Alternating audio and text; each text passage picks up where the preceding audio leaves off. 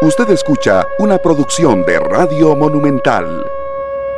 Hola, ¿qué tal? Muy buenas tardes, bienvenidos a Matices. Yo soy Randall Rivera, muchísimas gracias por acompañarnos en este programa. Yo quisiera recordarles que nos pueden escuchar en vivo en radio, como lo están haciendo en este momento. Nos pueden ver en Facebook, en la cuenta de Noticia Monumental. Nos pueden ver en Canal 2 en horas de la noche, pero particularmente realmente es un canal muy interesante que que a mí me ha sorprendido el éxito es es descargar este programa en podcast. Se puede descargar en Spotify, se puede descargar en Google Podcast, en Apple Podcast, o escucharlo ahí. Usted se mete Spotify y pone Matices, y ahí están todos los episodios de Matices. Así es que muchas gracias por estar con nosotros. Feliz arranque de semana también. Hoy invité a Priscila Heikel a el programa, ya nutricionista y psicóloga, porque, mm, digo, en términos generales, no solo en las últimas semanas, siempre hay una cosa de, presión sobre algunas modas, ¿verdad? O sea, yo recuerdo cuando yo era chiquitillo, había un montón de dietas que tenían nombres más sencillos, digamos la dieta la piña y un montón de cosas. Conforme fui creciendo, ahora son más complejas, pero siguen siendo un montón de cosas que tienen que ver con la moda, pero además hoy tienen una caja de resonancia más fuerte y esa caja de resonancia son redes sociales. Entonces, Em, a veces incluso gente que no tiene ni idea de esto, y pues resulta que empieza a reproducir mensajes que podrían resultar un poco riesgosos y complicados para nuestra salud. Entendiendo yo, y Priscila me puede eh, corregir en el momento en que ella guste, la nutrición no como el arte de adelgazar, sino como el arte de nutrirse bien. Este, Priscila está conmigo. Priscila, buenas tardes, ¿qué tal? Buenas tardes, Randall. Bueno, muchas gracias eh, por la invitación. La verdad es que para mí es un honor estar acá y, estar en este espacio. Sí, como vos bien lo decías, ¿verdad? Las dietas y sobre todo estas dietas extremas siempre han estado. Lo que pasa es que ahora eh, se reproducen con más facilidad y logramos también tener al alcance de las manos no solamente estas dietas que siempre, como te digo, han existido, sino también información de los riesgos que tienen, que tal vez antes no teníamos tanta claridad. Eh, yo desde la parte de la nutrición, pero también muchísimo de la parte de la psicología, me asusto mucho y es un tema que me asusta porque sinceramente cada día llegan más personas a consulta con una muy mala relación con la comida, con una muy mala relación con sus cuerpos y cuando empezás a indagar y cuando empezás a preguntarles, bueno, contame tu historial clínico, has hecho dietas antes, te das cuenta de que son personas que desde muy temprana edad han estado muy conscientes de su peso, muy conscientes de su cuerpo, pero desde eh, a ver, desde la idea de que lo tienen que cambiar y se han visto envueltos en muchas de estas dietas de moda de maneras muy responsables que los han llevado a que ya no sepan qué hacer, para dónde agarrar y con una relación con la comida totalmente afectada. Priscila, es muy interesante. De hecho, yo intentaré explotar tus dos sombreros, que supongo que normalmente los tienes puestos al mismo tiempo, a lo largo del programa. Pero es que en una reflexión general, a mí hay algo que me asombra. Hoy estamos en la sociedad más informada de toda la historia de la humanidad. Es decir, nunca antes en la historia de la humanidad teníamos tantos recursos para verificar lo que nos dicen, para leer, para incluso para discernir, digamos, entre cosas, entre, entre noticias, información, chismes, bateos. ¿Ok? Y entonces uno, uno tiene la esperanza un poco soñadora de que esa sociedad informada entonces deje de caer en fake news, en reproducir cosas poco, poco eh, creíbles, en dejar los rumores de lado. Y vieras que yo, más bien, durante los últimos años, eh, eh, digo, digo, no, pucha, no, más bien salió al revés, más bien lo reproducimos más, más bien estamos más expuestos a eso. Y quisiera, con tu visión integral, no sé, una reflexión al respecto, si vos lo ves igual que yo. 100%, o sea, creo que tenemos la información al alcance de las manos, pero también vivimos en una sociedad que va demasiado rápido. Entonces, la gente ya no quiere y no le interesa parar a leer y vos que, bueno, que estás en el lado de las noticias, lo sabes, ¿verdad? La gente no te abre la noticia, la gente lee eh, el titular y se fue con eso y no sabe si adentro de la noticia venía información súper valiosa, se quedó con el titular. En la parte de la nutrición, aplica muy parecido. La gente no le interesa leer y aunque esté al alcance y a vos te puedan decir y, vos puedas decir, eh, buscar información, tener los artículos científicos que antes uno tenía que ir a la U y meterse a la biblioteca y buscarlos, ahora, ¿verdad? En Google los buscas en tres segundos, ya ni siquiera tenés que pagarlos, la mayoría son gratuitos, la gente no le interesa porque vamos demasiado rápido, entonces no tienen tiempo para eso. Y también considero que estamos en, en, un problema cortoplacista, ¿verdad? Y aplica para todas las áreas de la vida, pero en el caso de la nutrición, la gente quiere una solución rápida, quiere una solución fácil de cierta forma, como que solamente dígame qué tengo que hacer, dígame qué tengo que quitar y déme resultados lo más rápido posible. Y lastimosamente, en términos de salud, la salud no se construye en una semana y la salud tampoco se destruye en una semana.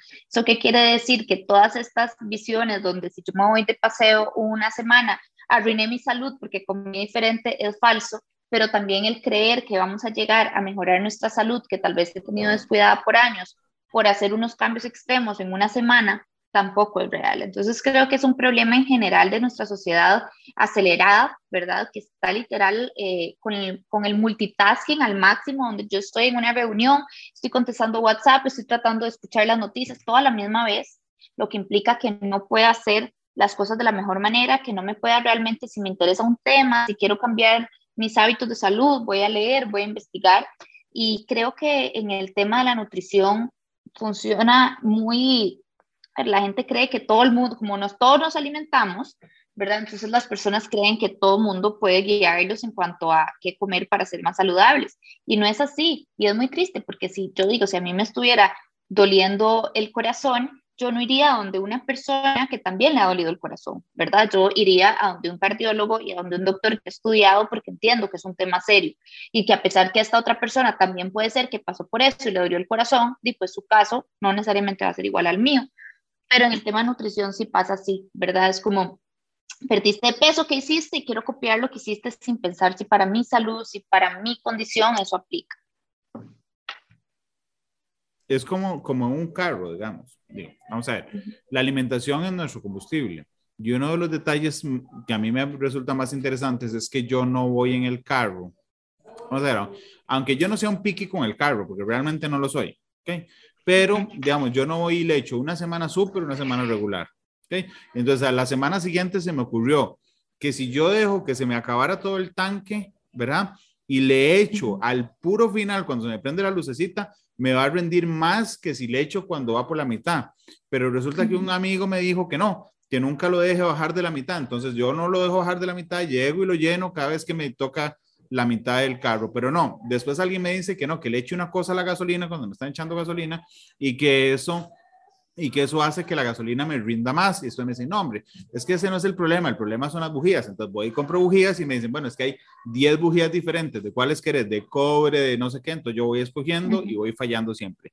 Y entonces a la semana siguiente muevo el carro para ver si le cabe más gasolina de la que no me cabía. O sea, vamos a ver, si eso no lo hago con el carro, porque lo expongo, ¿ok? A un montón de cosas.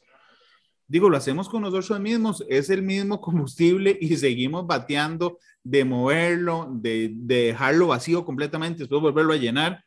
Eh, tener razón en el sentido en que somos tremendamente mm, descuidados, si se me permite la palabra, eh, en, en el tema de la nutrición, Priscila.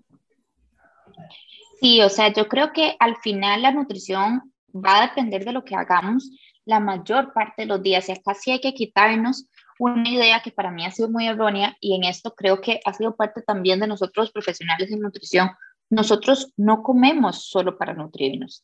Entonces, en el momento en que vos crees que la única razón por la que vos te alimentas es para nutrirte, ya vas fallando, porque entonces, ¿qué vas a hacer cuando te inviten a un cumpleaños? O sea, ya, ¿qué? Helados. ¿Qué vas a hacer cuando vayas de viaje y de repente estás en otro país y quieres probar eh, los alimentos culturales, ¿verdad? las tradiciones, los platos típicos. Entonces, tenemos que entender que la alimentación es parte de nuestra vida, pero en muchos ámbitos. En la, obviamente, tenemos, la alimentación va a ser, ¿verdad? Como decían de, eh, muchas líneas que dicen va a ser nuestra mejor medicina, sí, va a llegar a nutrirnos, va a llegar a darnos la energía necesaria, va a darnos los micro, macronutrientes, darnos también las herramientas necesarias dependiendo de si tenemos una patología, que ahí es donde entra mi preocupación específica de estos paquetes o de estos planes generalizados, ¿verdad? Lo que una persona, por ejemplo, eh, con diabetes le puede funcionar, no necesariamente le va a funcionar a una persona celíaca, no necesariamente le va a funcionar a una persona hipertensa, o sea, es que cada persona necesita cosas distintas. Pero más allá de eso, creo que es entender que la nutrición, pues los alimentos me nutren de muchas formas. Me nutren a nivel físico, por supuesto, ¿verdad? Eh, pero también me nutren a nivel emocional y social.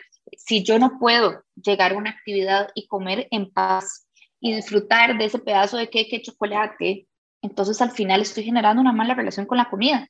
He leído eh, en estos, de estas cuentas, ¿verdad? Que salen ahora y que van a seguir saliendo porque siempre van a salir eh, gente que trate de lucrar con la salud de manera muy responsable. Una, una de las publicaciones decía, la receta está en comer todos los días lo mismo.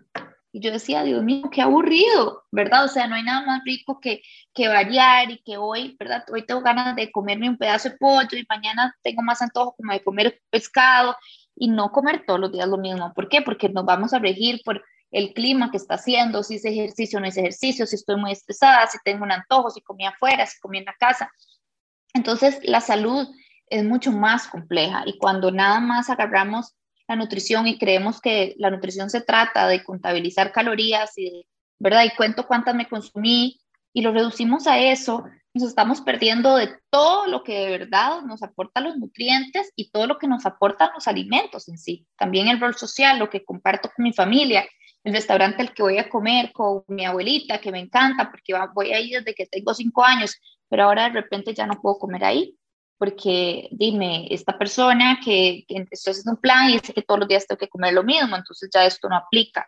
Entonces ahí esas son como las caras de la salud que a veces se dejan de lado, que no vivimos en una cajita de cristal donde yo como todos los días lo mismo, donde yo preparo todos los días mis alimentos, sino que soy un ser social y la alimentación va a ser parte de mi vida hasta que yo me muera. Entonces, o hago las paces con la alimentación y busco tener los mejores hábitos posibles, entendiendo que eso implica también comerme lo que me gusta, ¿verdad? Eso no implica vivir eternamente restringido, sino cuidar mis hábitos del día a día, comer lo que me gusta de vez en cuando, poder compartir con la gente que amo, o voy a tener una mala relación con la comida de aquí a que nos muramos, porque no vamos a dejar de comer vos sabés que cuando uno analiza em, la historia humana, y simplemente es para reforzar lo que nos decía, hay un momento en la historia en que el alimento pasó de ser el alimento para nutrirnos a una relación diferente. En, en, en, el, en, el, libro de, de, Sapiens, en el libro Sapiens, yo no sé si alguna vez lo ha leído, es, no, no lo he leído. es realmente muy interesante saber, porque nosotros creemos bueno, en la escuela todos nos enseñaron que la historia humana es como lineal, ¿verdad? Que estaba el simio y fue subiendo y ahí vamos creciendo hasta, hasta el ser humano actual, ¿ok? Resulta que no, que hubo un momento en el que varias razas humanas compartían la Tierra. Hoy solo hay una, los Homo sapiens, pero digamos, antes había neandertales en un lado, Homo florensis en otro. Y la gran duda histórica es por qué los Homo sapiens lograron ganarle a los otros cuando los otros eran más fuertes, más empaquetados, eh, eran más rápidos y un montón de cosas. Y realmente la respuesta está en que nosotros teníamos algo que los otros no tenían, que era pensamiento abstracto, es decir, que nosotros podemos generar historias, mientras los neandertales no lograban entenderse entre sí para decir que si salían corriendo en la oscuridad los iba, se los iba a comer un tigre, ¿ok? Los Homo sapiens inventaron mitos de decir en la oscuridad existe un monstruo que viene y se lo come y eso nos cuidó. Eso mismo pasó con la comida porque entonces empezamos a sentir placer, a entonces en lugar de definir, mira, si esto nos alimenta o no nos alimenta, es si es rico, si no es rico, si me hace sentir bien, si me trae recuerdos, si me genera emociones. Y yo creo, reforzando lo que decías, que hay que entender muy bien el rol de la comida en la vida actual. Y está, tener razón, muy lejos de ser para nutrirnos nada más. Sí, y ahí no se trata, ¿verdad?, de decir, no, no es importante la nutrición por supuesto, o sea, yo aquí estoy clarísima en que la alimentación puede ser nuestra mayor medicina, ¿verdad? Hay muchísimas patologías, hay muchísimas condiciones que por medio de la alimentación, ya sea de lo que yo agrego o de lo que yo quito, pueden mejorar, ¿verdad? Y esto es una realidad. A mí lo que me duele es que se reduzca a un conteo calórico. ¿Verdad? Porque incluso cuando hablamos de ciertos alimentos que me producen enfermedad o ciertos alimentos que me producen salud, que esto va a ser totalmente subjetivo, como te decía ahora, lo que le produce a una persona salud le puede producir a otra persona enfermedad, eh, no se reduce al contar calorías. O sea, se han hecho muchos estudios para demostrar ciertas teorías, por ejemplo, para demostrar cuando salió la dieta keto, ¿verdad? Se quería demostrar que al final lo que hay es un gran déficit, ¿verdad? Y, y el déficit es lo que casi siempre genera, a pesar de que sí hay cambios a nivel de insulina, etcétera, por supuesto, pero que el déficit es lo que genera que las personas logren bajar de peso y que hay personas que les funciona muy bien hacer una dieta baja en carbohidratos, o como hay gente que no lo necesita y que igual hace un déficit y logra bajar, ¿verdad? Pero estas, estos estudios hacían para demostrar simplemente el, cómo funciona la pérdida de peso, pero no para demostrar salud, porque yo puedo estar perdiendo peso y, no estar, y estar totalmente alejada de mi salud que ahí es donde hay que hacer esta distinción, esta separación entre peso y salud. Ayer me escribía varias gente en redes sociales y me decía, Priscila, es que el momento en que yo he estado eh, más delgada ha sido porque he estado deprimida, ha sido porque he estado en un proceso de quimioterapia, ha sido porque he estado en estado de pobreza extrema, entonces no puedo hacer los tres tiempos de comida al día. Y aún así, ¿verdad? Seguimos relacionando el físico de una persona, la manera como se ve, cuánto pesa, con salud. Y no podría estar más alejado, no podemos definir si una persona es saludable o no saludable por la forma en la que se ve físicamente. Yo puedo ver a una persona y decir, uy, mira ella, se ve, o él, se ve muy saludable y se ve que está en un peso ideal, ¿verdad?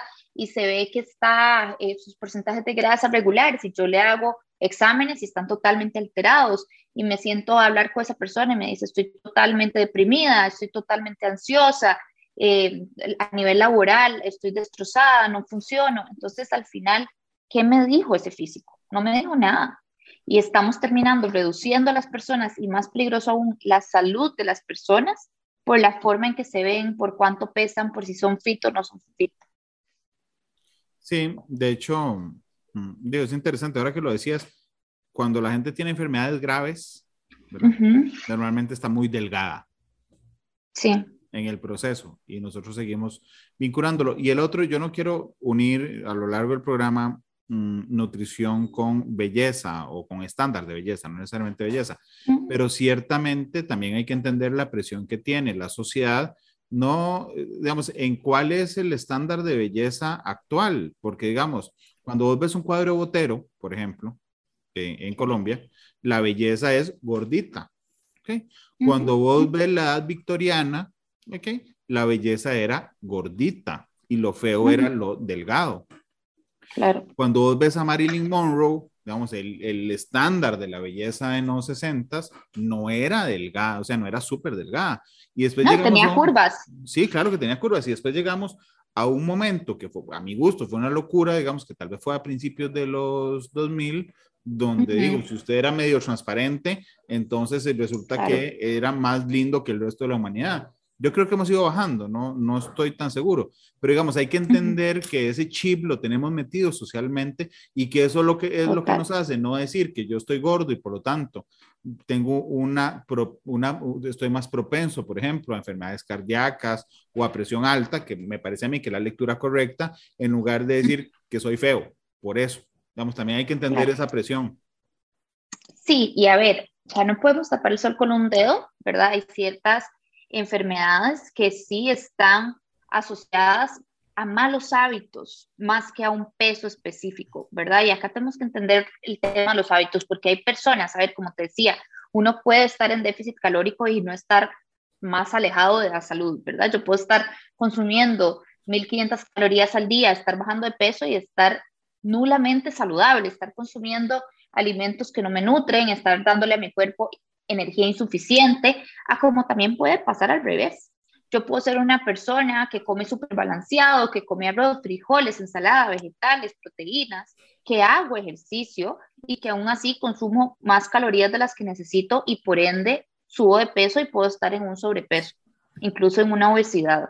Entonces, no podemos creer, ¿verdad? Sí, obviamente cuando llevamos al extremo de personas eh, con estados de obesidad demasiado altas, pero también personas con estados de delgadez muy fuertes, ¿verdad? Pero de eso no se habla porque realmente siempre se enfocan en las personas que tienen más peso, pues obviamente sí, hay enfermedades asociadas y hay problemas cardiovasculares, no en todos los casos, ¿verdad? Hay personas que tienen obesidad y les haces exámenes y están perfectos, Pero sí, hay enfermedades asociadas, podemos ver que el colesterol está elevado, triglicéridos, puede generar una diabetes, puede generar síndrome metabólico, un montón de cosas, pero que también están asociados en un montón de enfermedades y patologías con el bajo peso y que también está asociado con la delgadez extrema. Pero ahí es donde ves que, que si la gente se enfocara y lo que realmente le importara es la salud, entonces hablaría de, las dos caras, pero solo se habla de la gordura. Nadie habla de la delgadez, nadie se preocupa por las personas que no consumen suficiente energía, todo el mundo solamente se preocupa por la gente que está gorda. Y ahí es donde vemos que hay un sesgo.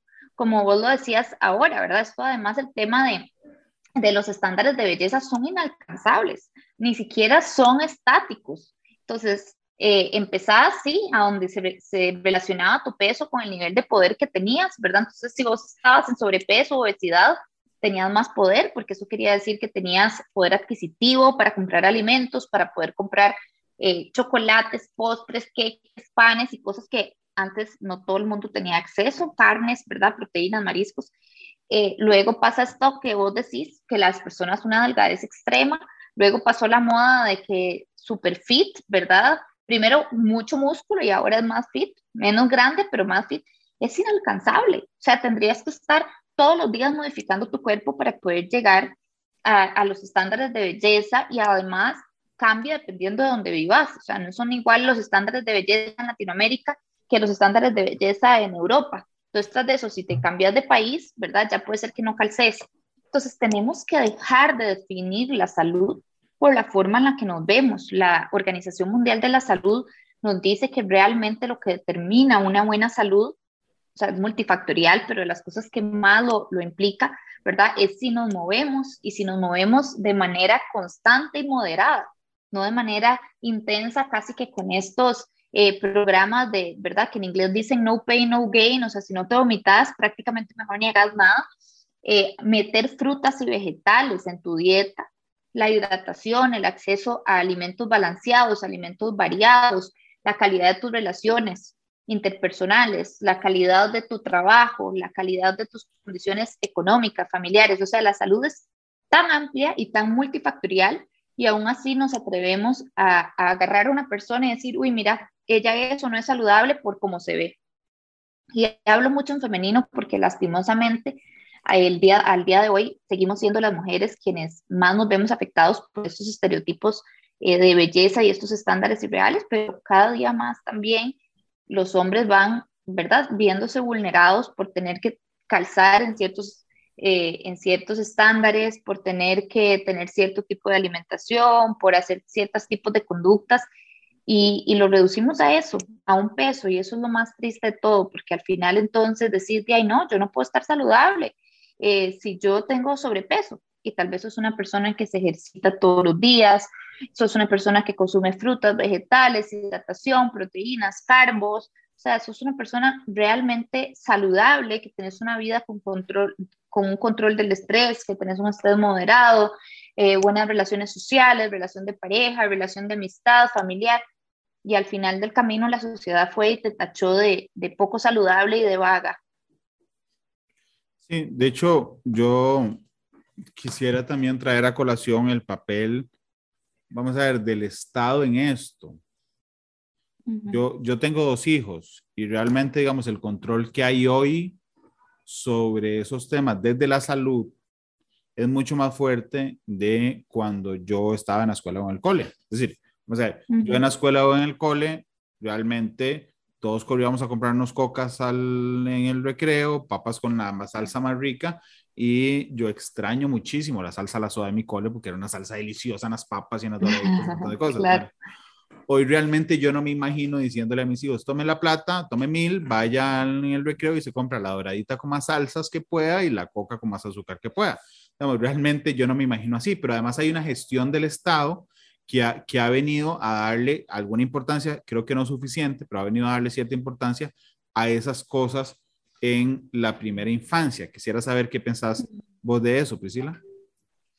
Sí, creo que tenemos que entender, como te decía ahora, Randall, que la salud es integral, ¿verdad? Y que no podemos reducirlo solamente a las calorías. Uno, en estos casos, ¿verdad? Y que vos me lo comentás, eh, uno diría, bueno, pero entonces, ¿por qué si la gente se estaba comprando las picaritas, las picaronas, yo pienso en mí, ¿verdad? También en los quesitos, eh, las papas, los daditos de queso y todo esto, y la coca y la fanta, ¿por qué los niveles de obesidad hoy en día, si se supone que se han hecho muchísimos esfuerzos, eh, los niveles de obesidad van en aumento? ¿Y por qué cada día más tenemos obesidad infantil? ¿Y por qué cada día más, digamos antes, la, la diabetes tipo 2, ¿verdad? Que no es la diabetes con la que se nace, sino la diabetes que se genera a raíz de eh, mis hábitos, antes solo se veían adultos y ya ahora lo estamos viendo en niños de 7, 8 años. Y entonces acá es donde tenemos que entender la salud como un fenómeno mucho más grande. No lo podemos reducir a calorías, porque entonces ahí no, no me da la mate, ¿verdad? O sea, si yo quité todos estos alimentos que eran súper calóricos, que eran súper grasosos y que eran súper azucarados, y de repente ya no los puedo consumir en las escuelas, sino los puedo vender en las sodas, mm, porque los índices van para arriba, ¿verdad? Y entonces tenemos que entender que esto es multifactorial. Por ejemplo, antes, yo me acuerdo de, ir al recreo y llegar sudada, ¿verdad? De lo que uno corrió y lo que uno jugó y landa y todo, ¿verdad? Y, probablemente aquí estoy evidenciando mi edad con, con, los juegos que estoy tirando, pero era impresionante lo, el ejercicio que uno hacía, ¿verdad? O sea, todo el día y llegaba a la casa y le pedía a mi mamá permiso para ir a jugar al barrio y eso que yo lo viví mucho menos. Mi hermana lo vivió, que es cuatro años mayor que yo, mucho más. Y todavía cuando me siento con mi papá a hablar, él me decía, Pri, o sea, a nosotros, mi mamá nos llamaba a cenar, porque si no nos llamaba a cenar, nos quedábamos en la calle jugando, ¿verdad? Entonces, hay un rol multifactorial hay un rol eh, donde somos mucho más sedentarios hoy en día, ¿verdad? Si yo ya me acuerdo de, mi adolescencia de sentarme al sillón en ver novelas, ahora no me quiero imaginar, ¿verdad? Con el iPad, con la compu, con la tele, con las series, con las redes sociales. Además de eso, la cultura de dieta. Si yo toda mi vida escucho a mi mamá, a mi papá, a mi tía, a mi abuelo hablar de que estos alimentos no, estos alimentos sí, estos alimentos... A ver, la cultura de dieta al final no nos está haciendo más saludables. Entre, ahora hay un montón de alimentos light, un montón de alimentos sin azúcar, sin grasa y con la dieta que usted quiera seguir y los, y los niveles de obesidad aumentan y aumentan. Entonces, ¿cómo lo explicas? Porque las dietas no funcionan, porque lo que necesitamos es cambiar nuestros hábitos, no vivir restringidos. La restricción y el comer en exceso son dos caras de la misma moneda. Si yo paso restringida de dieta en dieta hago la dieta keto, luego hago la Atkins, luego la hago la paleo y luego y así. Y yo, como no soy muy fan de las dietas, no, no manejo todos los, los nombres, pues voy a vivir en una constante ansiedad. Y entonces las personas pasan de dieta como en exceso, dieta como en exceso. Y cada día más los niños y las niñas lo perciben desde sus casas y desde que son pequeñitos. Eh, les están indicando qué comer y qué no, y qué es bueno y qué es malo, y cuáles alimentos están prohibidos. Ayer, te cuento esta anécdota con mucho dolor, me escribía una muchacha por Instagram y me decía, Pri, yo a los ocho años me llevaron a donde una nutricionista y la nutricionista lo que me dijo es, si usted sigue comiendo así, se va a volver en una chancha. Entonces tiene que dejar de comer arroz, dejar de comer pan y de ahora en adelante eh, sus almuerzos y sus cenas tienen que ser solamente proteína y vegetales. Imagínate los ocho años, cuando todavía, a ver, estás literal en plena niñez, donde los alimentos es literal lo que disfruto, lo que tiene, ¿verdad? Un rol súper de lo que comparto con mis compañeros en la soda, en el recreo. Soy una persona que está creando su identidad, además, y vienen y me dicen eso. Ya me dice, tengo 15 años y desde que tengo 8, tengo mi relación con la comida totalmente afectada. O sea, ya no me puedo sentar a comerme un pedazo de pan sin pensar que esto no lo debería estar comiendo porque me voy a hacer una chancha. Ya no me puedo llegar y servir un plato de gallo pinto porque tiene arroz y resulta que la nutricionista me dijo que comiera solo proteínas y vegetales. Entonces el arroz me va a hacer una chancha, ¿verdad? Entonces ve cómo es impresionante desde la niñez lo que este tipo de discursos nos están afectando y les están llegando a afectar a un montón de niñas y niños y creemos que esta cultura de dieta nos está haciendo más saludables y es todo lo contrario. Nos está alejando, ¿verdad?, de, de los buenos hábitos porque paso en esa disonancia de lo que está bien y lo que está mal, los alimentos sanos y los alimentos prohibidos. Y esa disonancia no funciona así. No hay alimentos buenos y malos, hay alimentos que yo tengo que procurar consumir en mayor cantidad y alimentos que yo tengo que procurar consumir en menor cantidad. pero no hay alimentos que me van a generar una enfermedad. Yo te puedo asegurar que una persona que generó, o sea, que, que tuvo una diabetes tipo 2, no se le produjo a raíz de que se comió un postre los domingos. Se le produjo a raíz de malos hábitos por mucho tiempo y condiciones genéticas y de un montón de factores, porque es multifactorial también. Entonces, eh, creo que, que, el tema de, de, la nutrición en la infancia, a pesar de que han habido buenos intentos, ¿verdad? Eh, con esto de trabajar en las sodas escolares y de cambiar algunos de los productos procesados que se ingresaban a las sodas, porque yo igual que vos, ¿verdad? También estaban todas las gaseosas y todos los productos estos de bolsita y todo, y, y además viví la revolución de cuando se dio el cambio, entonces era como ir y comprar a escondidas, ¿verdad? Y uno le decía a la muchacha de la soda de aquello, ¿verdad? Entonces lo sacaba escondido y, y definitivamente no es que no haya sido importante, fue un paso importante, pero no es traficante de soda.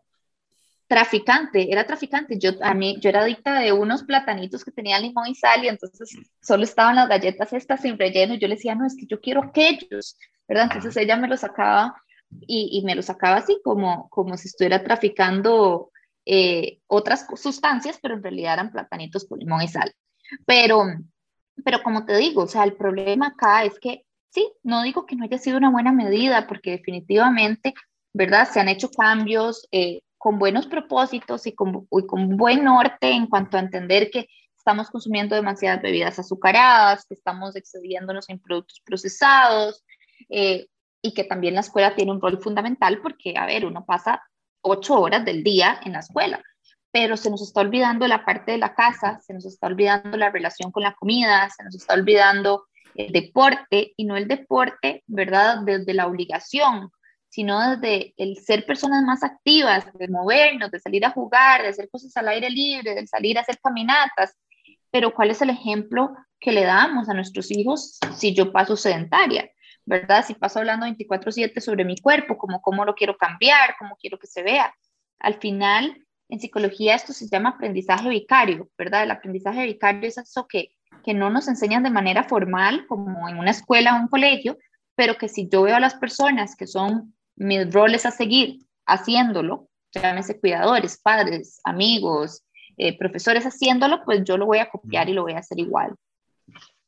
Claro, pero además también, bueno, creo que tiene que ver con mi disciplina profesional, pero uno tiene que tener también mucho cuidado en las palabras que usa.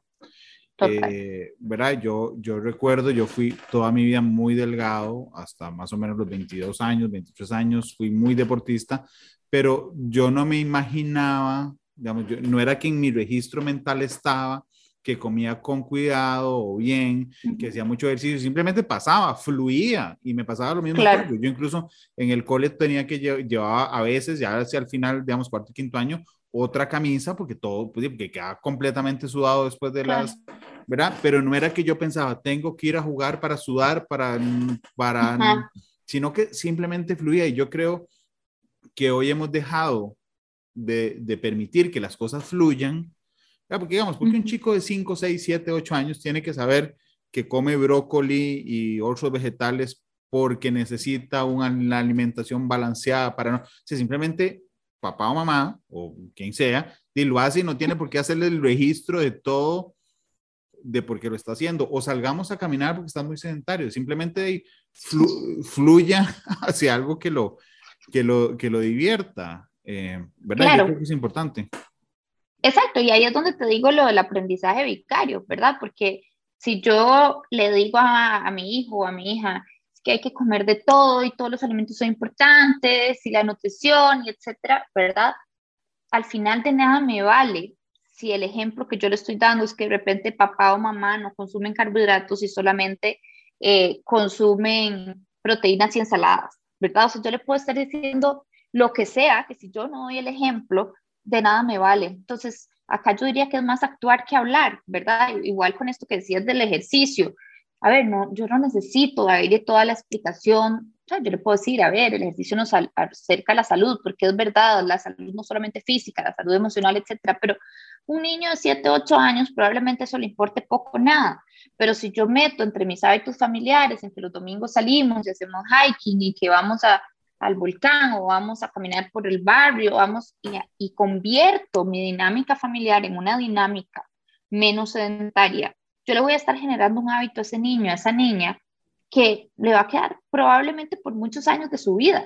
Y va a llegar un momento en que se va a informar y va a saber la importancia de la actividad física, la importancia de, de no ser sedentario, no ser sedentaria, pero en ese momento lo más importante es que nuestra dinámica familiar no se lo explique, sino se lo enseñe. O sea, que realmente eh, lo vea como parte de su, norma, de su norma, ¿verdad? O sea, yo me acuerdo que en mi casa, por ejemplo, mi mamá hacía frescos naturales todos los días y nosotros comíamos arroz, frijoles, una proteína y algún vegetal y nada más era la norma, ¿verdad? O sea, no hubo la necesidad de que me explicara que las gaseosas eran malas o que las gaseosas, ¿verdad? De satanizarlas y nada, simplemente yo me acostumbré a que en mi casa se consumían eh, refrescos naturales, lo normalicé y me acostumbré a eso. Y a veces creo, y aplica para todas las áreas de la vida, eh, no solamente en este tema, que deberíamos de hacer más y hablar menos, ¿verdad? Afecta, impacta mucho más lo que hacemos que lo que decimos. Yo puedo estar hablando aquí eh, de la importancia de, de no dividir los alimentos, de la importancia de comer de todo, de la importancia de tener una buena relación con la comida, pero a la hora de la hora, si yo me siento en una mesa y vos ves que yo no como nada y que yo a todo le digo que no y eso, ¿verdad? Al final, ¿cuál es el mensaje que estoy dando? Es mucho más fuerte lo que hago que lo que digo.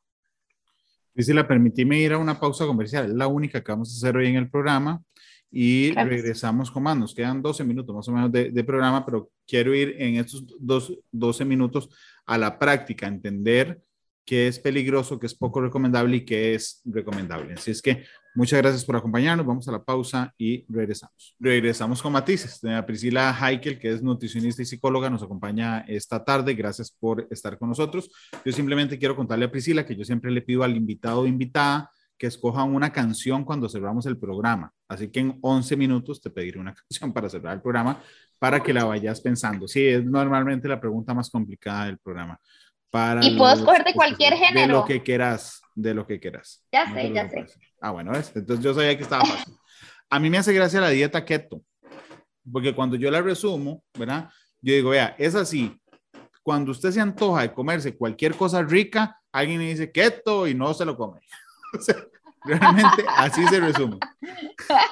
Este, digo, para entrar en la práctica, ¿qué puede ser peligroso? Me voy a animar a tirarte un par de puntos sobre la mesa. Keto, ayuno intermitente, Atkins. E, eso no lo podemos decir, mira, resulta que a mi vecino del frente hizo keto, ahora está flaquísimo, entonces voy a hacer yo keto. ¿Por qué eso es peligroso, Priscila? ok, acá lo importante es que una vez más, ¿verdad? En la salud tenemos que aprender y esto aplica para todos y todas, que lo que le funciona al vecino puede que no me funcione a mí, ¿verdad? Y, eso es importantísimo porque, por ejemplo, yo no soy de satanizar la dieta keto, hay muchos estudios de muchas patologías que acá, ¿verdad? No, no quiero profundizar porque toda la gente dice, uy, yo tengo eso, ¿verdad? Y entonces inmediatamente... Pero sí tienes que aceptar que todo lo rico a uno le dicen keto, no se lo coma. Exacto, exacto.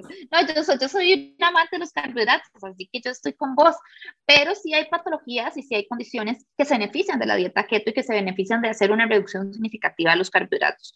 Acá el problema es cuando llegamos, por ejemplo, que pasa mucho en la dieta keto, a decir que todos los problemas de salud eh, se reducen al consumo excesivo de carbohidratos no es cierto, ¿verdad? Realmente el consumo de carbohidratos se ha satanizado por muchos años, o sea, si vos lo pensás, por ejemplo, yo puedo pensar en mis tías cuando decían, quiero hacer una dieta, ¿qué es lo que voy a hacer? Voy a quitar el pan y voy a quitar el arroz, ¿verdad? O sea, siempre ha sido como los pobres carbohidratos los que salen rascando en todas las dietas. Y el problema es cuando un alimento cualquiera se está consumiendo en exceso. Pero esto aplica para cualquiera, aplica para los carbohidratos, aplica para las proteínas, aplica para las grasas. Entonces, no podemos creer que el único problema son los carbohidratos. Y creo que el mayor problema de la dieta keto es que, número uno, es muy restrictiva, ¿verdad? Que es una dieta difícil de que se mantenga a largo plazo. Por lo menos la mayor parte de la gente que yo conozco me dice la dejé botada porque era demasiado difícil socialmente es muy difícil, o sea, si la haces, por ejemplo, en tu casa, es más probable que vos pues acomodes tus horarios, acomodes tus comidas y todo, pero es difícil si a mí me invitan a algún lugar, ¿verdad? Y hay arroz con pollo, hay arroz con palmito, hay lasaña, hay pasta, ¿verdad? Es duro. Pero sobre todo, eh, muchas veces y en muchas personas termina generando una muy mala relación con los carbohidratos, incluso hasta con las frutas, ¿verdad? Porque al final las, las frutas son fuente de azúcar y las personas terminan asustadas hasta de comerse una manzana. Entonces yo digo, Dios mío, ahí es donde eh, me prende las alarmas la dieta keto, que es una dieta restrictiva, que no voy a decir que, que, no funciona, porque por supuesto que como cualquier dieta restrictiva, los resultados se ven muy rápidos. Hay personas para las cuales sí está indicada ciertas patologías, una vez más, pero eh, también hay muchas personas en las que terminan consecuencias, con secuelas increíbles. El ayuno intermitente, al final un déficit también, ¿verdad? Es muy probable que si yo como 16 eh, horas al día, poniendo que digamos que duerma 8 eh, y yo duermo 16 horas al día, es, eh, perdón, yo como 16 horas al día, sí, lo coma más que si yo nada más como 5 horas. Al final hay un déficit, las personas casi siempre hacen un déficit, hay gente que se siente muchísimo mejor así porque también otra parte es que no nos hemos cuestionado y se nos han dicho, el desayuno es la comida más importante del día y hay gente que, que se levanta y dice, es que no me cabe, pero ni una gota de agua. Entonces el ayuno ha venido a dar una solución para estas personas que tienen necesidades distintas, pero a la misma vez ha provocado que se camuflen muchos trastornos de alimentación. Los trastornos de la conducta alimentaria donde compensas, ¿verdad? ¿Cómo estás esto? Y entonces después compenso, ya sea por medio de vómito, por medio de laxantes, eh, por medio de ejercicio excesivo o por medio de ahora el tan aceptado ayuno, ¿verdad? Entonces la gente dice, ay, no, pero es que estoy haciendo ayuno. Y en realidad lo que está haciendo es constantemente compensando lo que come con el ayuno. Y entonces ahí es donde uno tiene que entender que la salud la tengo que, que ver con pinzas, ¿verdad? ¿Cuál es la función que el ayuno está teniendo en tu vida. Bueno, es que vieras que me funciona súper bien porque eh, yo tengo un trabajo que empiezo en el almuerzo, o sea, empiezo en la tarde y entonces yo lo que hago es que hago una comida grande y luego paso un montón de horas sin comer y me funciona perfecto y me siento perfecta con la energía. Dele, ¿verdad? Eh, bueno, no, es que esto me ha funcionado súper bien porque entonces ahora como menos y a pesar de que paso muerta de hambre, entonces me estoy tomando líquido y entonces como y, y así compenso, ahí es donde se prenden las alarmas. Entonces, en, en cualquier dieta que vos me pongas sobre la mesa, lo más importante es ver cuál es la función que está teniendo en la vida de las personas, eh, cómo lo está manejando, qué rol tiene, cómo, ¿verdad? Cómo ha venido a cambiar la forma en la que esa persona se siente físicamente y emocionalmente. Resulta que desde que hago ayuno, ya no me siento culpable por comer, ok, ¿por qué te sentías culpable por comer? ¿Verdad? Entonces, ahí es donde tenemos que entrar con pinzas y ahí es donde mi parecer es que cuando se recomienda cualquier tipo de plan de alimentación, eh, llámese keto, llámese cualquiera, ¿verdad? Dieta paleo, ayunos intermitentes, tenemos que saber que lo que le funciona al vecino puede que no me funcione a mí. Y lo que al vecino le trajo salud, a mí me puede producir enfermedad y tenemos que entender que la salud es totalmente individual. Yo no lo puedo generalizar y en el momento en que lo intento generalizar es cuando empiezan a salir este montón de problemas. Sí, el, tema está en generalizar. Vos sabes que también además, digo, a mí es que ese tema me mata, que es, digamos, las, las, las, los mitos y costumbres y relatos que generamos los seres humanos respecto a las cosas. Pero, por ejemplo, no sé, pensemos, en Jesús, cuando, cuando Jesús vivía en la Palestina del primer siglo, digo, lo, ahí la costumbre era entre los romanos que vivían ahí, por ejemplo, este, comer hasta vomitar. Si usted no vomitaba, entonces era un desprecio al, al, a quien hizo la comida. Claro. De que, ¿verdad? Entonces, digamos, tenemos que entender que esos elementos culturales nos pesan enormemente. O sea, ¿por qué hay arroz con pollo? Bendito sea Dios, digamos, porque existe el arroz con pollo, pero ¿por qué hay arroz con pollo con frijoles molidos en todas las fiestas de este país? Bueno, porque es un tema cultural. Claro. Claro, totalmente. no podemos decir, bueno, nunca más vuelvo a comer arroz con pollo con frijoles, entonces nunca más vaya a las fiestas porque le va a ser imposible sostenerlo. Claro, lo que te decía que la alimentación tiene un rol social, ¿verdad? o sea, ¿qué, ¿qué, voy a comer yo en Navidad, verdad? Incluso en Costa Rica lo podemos empezar a ver, como antes era la pierna de cerdo, ya incluso copiando algunas tradiciones de otros países, ya se introdujo el pavo, el arroz con almendras, la ensalada con frutas, el puré de camote. ¿Por qué como diferente un 24 de diciembre, un 25 de diciembre de lo que comería un 10 de mayo, porque es un tema de tradiciones, es un tema cultural, es un tema de celebraciones. Y si yo creo que voy a comer todos los días lo mismo, y si yo creo que yo puedo vivir eternamente restringida, pues no solamente voy a tener que vivir calóricamente restringida, sino también socialmente restringida. Priscila, yo te agradezco muchísimo. El programa de hoy realmente ha estado muy interesante, pero quisiera cerrar con algo que vos dijiste al inicio y quisiera profundizar. Es que vos dijiste, si yo estoy mal del corazón, pues, tengo una lesión en el corazón, no voy a buscar a otra persona que haya estado mal del corazón y que se haya curado, ¿ok? Sino que tengo dos opciones, o busco un especialista males del corazón, o incluso podría guiarme por quién vio a esa otra persona que salió bien del corazón y voy donde ese especialista, no donde el paciente. ¿Por qué eso es importante? Porque últimamente se ha armado una polémica de si yo le puedo hacer caso a los influencers que, digamos, vamos a ver, es que puede haber nutricionistas influencers, pero no estoy hablando de eso, sino a los influencers en, en consejos de los que no son profesionales, como la nutrición. Totalmente. Acá yo em, quiero, estoy escogiendo las palabras para, para que realmente no suenen, porque he elegido. No las escojan mucho, las mejores frases son las que no se escogen. es que en realidad no quiero, ¿verdad? Yo sé que definitivamente eh, el conocimiento formal no es el único conocimiento que existe, pero en el área de la salud creo que en esto tenemos que tener mucho cuidado porque hay muchas cosas en juego. Entonces, a ver, yo, yo no tengo nada en contra de los influencers y me parece que le dan plataformas a un montón de marcas, un montón de actividades, a un montón de tips, un montón de cosas, pero en términos de la salud creo que tenemos que recurrir a las personas especialistas. Yo no puedo construir mi casa con una persona, ¿verdad? Que, que, se ha sentado y ha visto cómo otros construyen casas, pero que no tienen conocimiento de ingeniería, no tienen conocimiento de los cimientos, de toda esta parte arquitectónica, ¿verdad? Entonces, es definitivamente muy importante que cuando estemos pensando en salud, lo primero hagamos esta división de salud-peso, es importantísimo, porque sí, mucha gente me puede enseñar a bajar de peso y bajar de peso es muy fácil. O sea, si usted agarra cuánto está comiendo y come menos, va a bajar de peso, pero es que eso no tiene nada que ver con su salud. Yo lo que les diría es que si realmente su preocupación va más allá de las calorías y su preocupación es su salud, su calidad de vida, su forma no solo salud física, su forma de relacionarse con los alimentos, su forma de relacionarse socialmente, vaya a donde profesionales, porque hoy en día cualquiera tiene a mano llegar a grandes masas.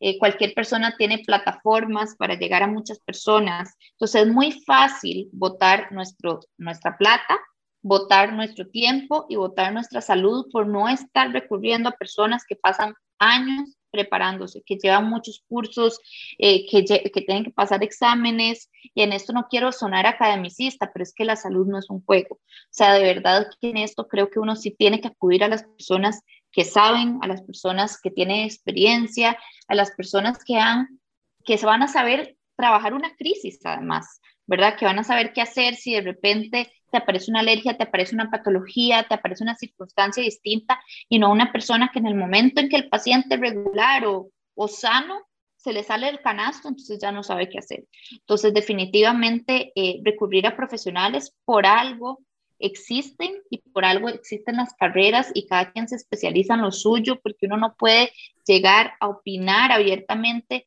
de temas que no conoce cuando va a impactar de manera negativa la vida y la salud de tantas personas. Sí las escogiste bien. Las palabras, muchas gracias. Priscila, muchas gracias por habernos acompañado y ha sido realmente muy interesante. Gracias a vos.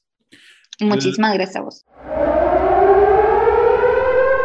Este programa fue una producción de Radio Monumental.